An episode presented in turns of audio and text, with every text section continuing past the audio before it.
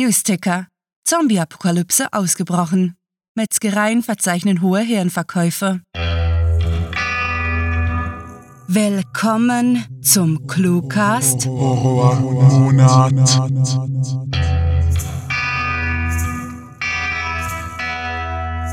Wir sind 200. Ja, richtig. Während wir messerwetzend in eurem Wandschrank sitzen und euch belauschen, könnt ihr euch ganze 200 Cluecast-Episoden anhören. Und weil unser episodisch epischer Geburtstag im berüchtigten Oktober stattfindet, wollen wir natürlich besonders blutig feiern. Deswegen viel Spaß mit der Kurzgeschichte.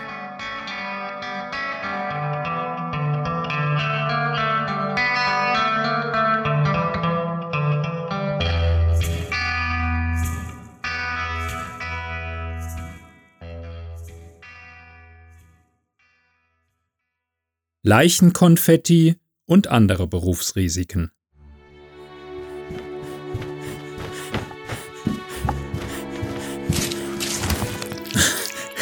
Ich hasse mein Leben, keuchte Porter, als er auf einer glibberigen Pfütze ausrutschte, dann robbte er auf dem Hosenboden über den gammeligen Teppich auf die Wand zu. Panisch zerrte der stämmige Haudegen an seinem Blaster, welcher in seinem Gürtelholster steckte, und brachte es nach einigem Hin und Her zustande, die Waffe zu lösen. Er richtete sie auf den leeren Gang, in dem Leitungen hinter herausgelösten Deckenplatten hervorhingen und im gelblichen Notlicht skurrile Schatten auf den Verputz zeichneten. Bis auf seine stoßartigen Atemzüge konnte der Abenteurer nichts vernehmen. Offenbar hatte er sie tatsächlich abgehängt. Erleichternd seufzend aktivierte der dunkelhäutige Mann das Komm an seinem Handgelenk und stellte eine Verbindung her. Ehe der Mann am anderen Ende etwas sagen konnte, wetterte Porter los. Riz, du alter Ire! Du hast behauptet, diese Bude sei sauber! Die Antwort war von statischem Rauschen überlagert, auf einem ausgestorbenen Planeten keine Seltenheit, zumal keiner der Kompfverstärker funktionierte. Also auf den Lebensform-Scans sah alles verlassen aus. Du bist in der 200. Etage. Was soll da schon sein? Der ganze Wolkenkratzer ist voller Zombies, Mutanten oder was auch immer das für Dinger sind. Das sind mindestens 200 von den Dingern drin. Pah, 200.000! Egal, was wir hier plündern könnten. Es lohnt sich nicht. Holt mich hier ab, bevor ich gebissen werde. Okay, okay, wir kommen, erklang Riss aus seinem Ohrstöpsel. Aber du weißt, dass wir schlecht landen können, oder? Das Gebäude ist seit unzähligen Jahren nicht mehr gewartet worden. Bei unserem Glück bricht gleich das Dach ein. Wir müssen uns genau wie du vorhin vom drüber schwebenden Raumschiff aus abseilen. Schaffst du es zurück aufs Dach? Vielleicht, entgegnete Porter sofort, auf den bisher leeren Gang starrend. Hm, zwischen mir und dem Treppenhaus sind zu viele. Ich versuche einen anderen Weg zu finden. Ach ja, fürs Protokoll. Künftig plündern wir wieder Raumschiff-Rucks. Das ist sicherer. Da gibt es keine Killerviren und Biowaffen. Dann müssen wir improvisieren und dich irgendwie da hochkriegen. Lieber 20 Stockwerke nach oben als 200 runter, in denen alles voller Infizierter ist. Porter bot sich durch das geborstene, bodentiefe Fenster, vor dem Moos aus dem Spannteppich spross, eine gute Aussicht auf die Ruinenstadt. Zumindest wusste er jetzt, wieso auf diesem Planeten seit Jahrzehnten niemand lebte. Auch er würde sich sein Zuhause wohl kaum mit aggressiven, hirnlosen Mutanten teilen wollen.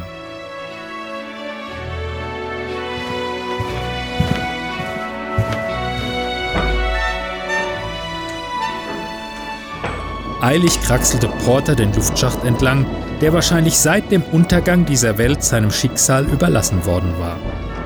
Er musste unbedingt aufs Dach gelangen, also überwand er sich widerwillig, sich durch dieses Chaos aus Insektenlarven, Spinnweben und Spuren anderer Tiere zu kämpfen, obschon diese in dem erfahrenen Abenteurer wiederholt Würgereiz auslösten.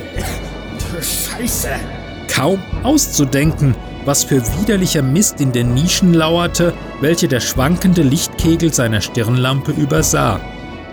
Angewidert kniff Porter kurz die Augen zu, einen Fehler, den er sogleich bereute. Mit seinem vollen Gewicht stützte er sich auf etwas Schleimigem auf, das mit einem ekligen Geräusch zerplatzte. Erschauernd schob sich der stämmige Mann in dem engen Schacht nach vorn, öffnete seine Lider eine Sekunde zu spät, um den Knick in dessen Verlauf zu bemerken. Ach Scheiße! stieß er aus, als er nach unten purzelte. Ehe er die Gelegenheit bekam, sich zu orientieren, landete er erstaunlich weich, begleitet von einem schaurigen Klang. Was um alles in der Galaxis? Hastig sah sich der Plünderer in dem Raum um. Er befand sich in einem mehrere Dutzend Meter breiten vertikalen Ventilationsschacht, der von einem horizontalen Schacht unterbrochen war. In diesem waren zehn Stockwerke über ihm zwei Gitter montiert, zwischen denen ein gigantischer Propeller vor sich hinrostete. Erst dann schaute Porter nach unten und begriff, auf was er gelandet war, was ihm einen entsetzten Schrei entlockte. Ein zerfallener, menschlicher Körper lag unter ihm und war von dem Aufprall teilweise durch das Gitter des Bodens gedrückt worden, unter dem ein weiterer, nach demselben Prinzip verbauter Propeller lag. Wie ein hartgesottenes Ei in einem Eierschneider, bei dem der Koch nach der Hälfte aufgab, hingen Fetzen des Zombies nach unten, wo sich das alle paar Stockwerke wiederholende Muster aus Gittern und Ventilatoren irgendwann im Dunkel verlor. Stieß Porter angeekelt aus. Als er aufsprang, gab der vermeintlich Tote ein unmenschliches Röcheln von sich. Eine Zombiepresse?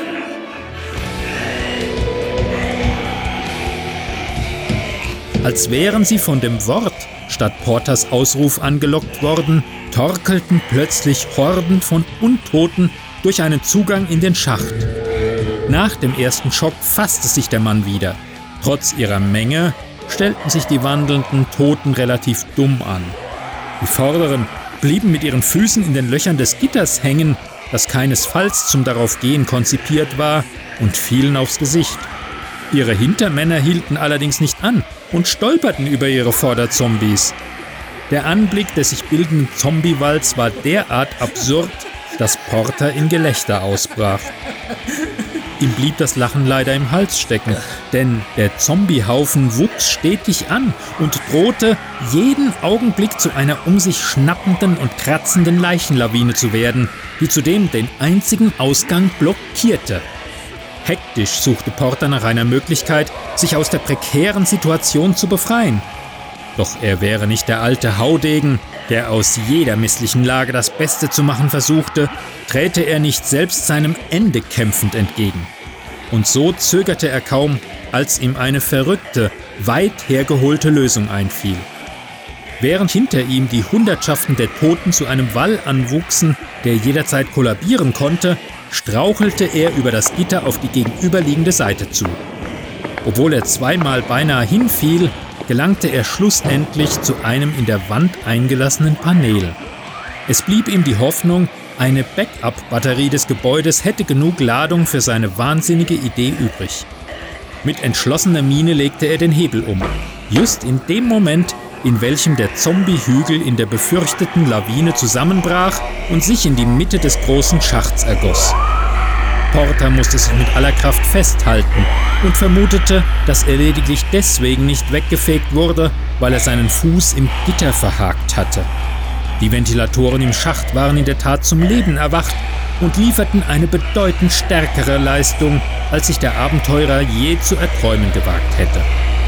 Zuerst hatten die Zombies zu schweben angefangen und abstrus in der Luft herumgefuchtelt, ohne sich wirklich bewegen zu können. Und schließlich schossen sie wie menschliche Projektile im Windstrom nach oben. Hunderte Leichen wurden einfach so weggefegt, hoben ab, wie wenn sie mit Raketentriebwerken ausgestattet wären. Und stets schlurften neue Zombies hinein, bloß um genauso rasch durchzustarten. Keiner kam auch nur annähernd in Porters Nähe. Innerhalb Kürze hatten sie das zehn Geschosse weiter oben liegende Gitter verstopft bloß um von dem starken Sog nach oben langsam durchgedrückt zu werden und schließlich auf der anderen Seite in den nächsten Propeller zu geraten. Vor vielen Jahren hatte Porter ein Doku-Holo gesehen, in dem gezeigt worden war, wie in der Frühgeschichte der Menschheit, damals als es noch Papiergeld gegeben hatte, eine 200er-Note in einen ähnlich verheerenden Schredder geriet. Bei der Erinnerung konnte gar der schreckenserprobte, sonst immer todernste Mann nicht anders. Er grölte los. Lange hielt sein Amüsement ob der mittlerweile zweifellos 2000 kreativ recycelten Zombies jedoch nicht an. Denn langsam, aber sicher fiel es ihm schwer, sich festzuhalten. Das Gitter über ihm begann, belastet vom kaum nachlassenden Zombiebeschuss, zu knarren. Ehe Porter sich einen weiteren Plan ausdenken konnte, rutschte er ab und flog, umgeben von einer Staffel Wiedergänger, auf sein Verderben zu. Ups!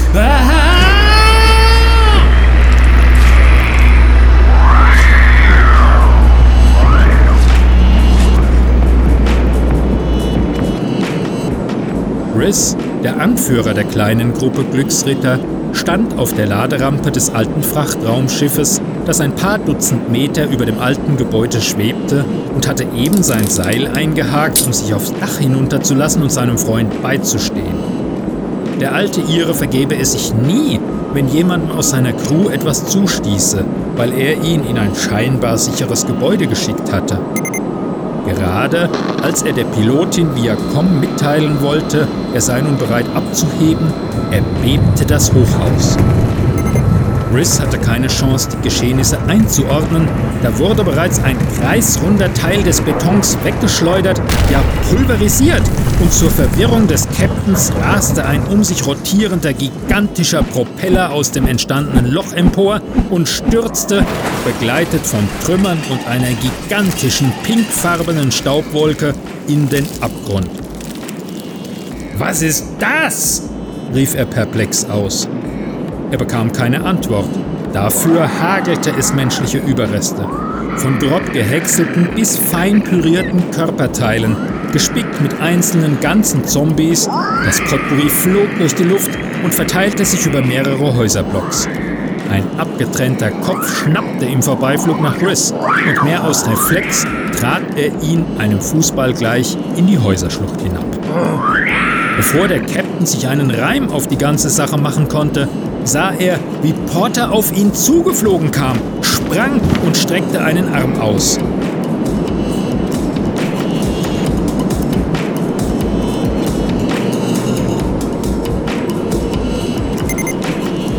»200 Stundenkilometer«, kommentierte Liv, die Pilotin des alten Frachters, gleichgültig über das Bordcom ihre Geschwindigkeit, während sie die ausgestorbene Metropole hinter sich ließen. Riss und Porter lagen auf der sich schließenden Laderampe im Windschatten und konnten die vom Wind in mehrere Himmelsrichtungen verwehte Wolke sehen. Hast du eine Zombie-Kanone gebaut oder was? erkundigte sich der Captain atemlos und deutete auf Porters Hinterteil. Und was klebt ihr da am Hosenboden? Und, und, und im Haar und überall, überall sonst? Zombie-Pampe und 200 Millionen Mikroben, er rappelte sich mühsam auf, um ins Innere des Frachters zu gelangen. Und was jetzt? Verlassen wir diesen Scheißbrocken endlich? Machst du Witze? widersprach ihm Riss sofort. Hier gibt es unzählige Reichtümer in Regionen zu holen, in denen es keine Zombieböller gibt. Porter gab ein entmutigtes Seufzen von sich. Ich bin mal in der Dusche.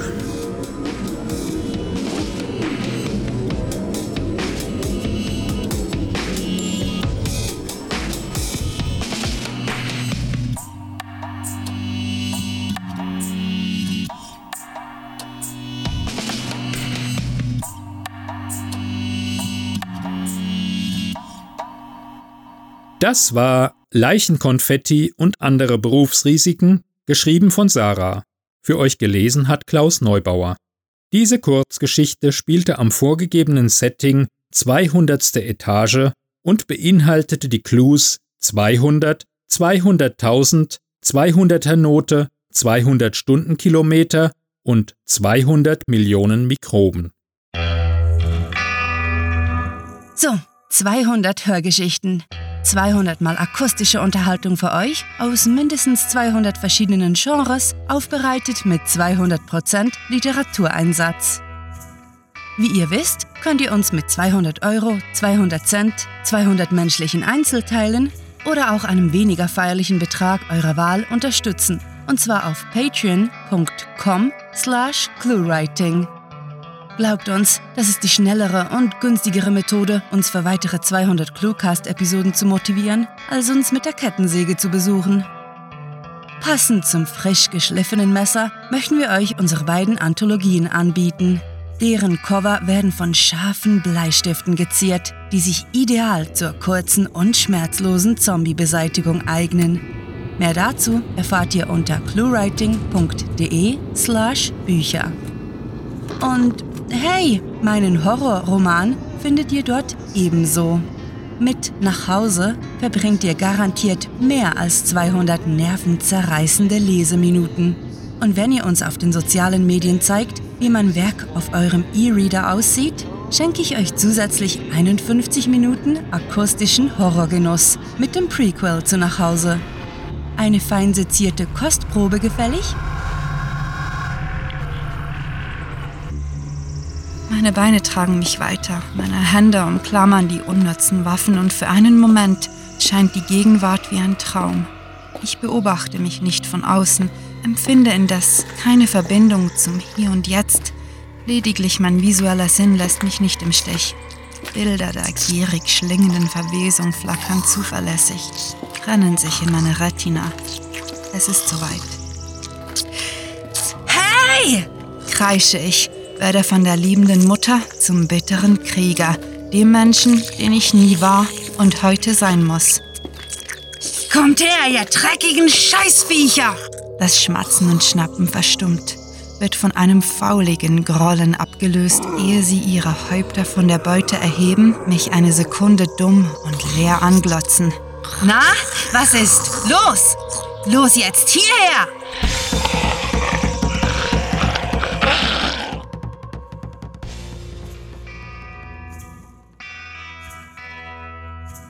200 Likes müsst ihr unseren Sprechern schenken, die im Folterkeller sitzen und von uns gezwungen werden, Episoden aufzunehmen.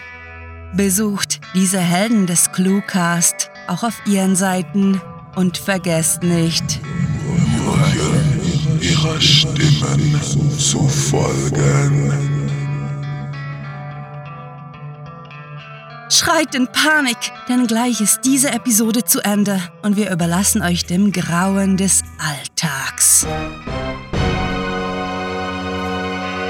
Schaut doch auf Facebook, Twitter und Instagram vorbei und hinterlasst uns schauerliche Geburtstagsgrüße. Wir würden uns greislich freuen und verlassen euch mit einer letzten Schreckensbotschaft. Mit fantastiliardischem Dank fürs Zuhören und den blutigsten Wünschen. Eure Cluecaster.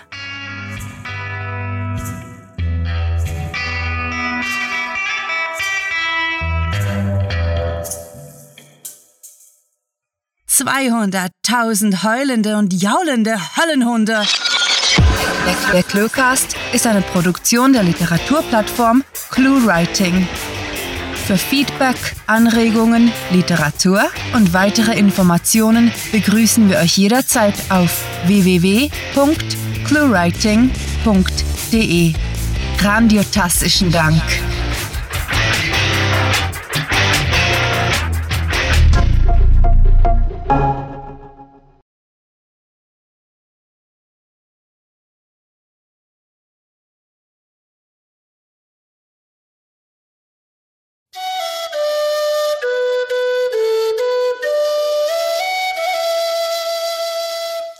Weil es so unglaublich gut passt, das Schicksal ist merkwürdig, würde ich die Folge gern George Romero widmen, dem Vater aller Zombie-Filme, der vor ein paar Tagen gestorben ist. Also zumindest kurz vor der Aufnahme. Jo.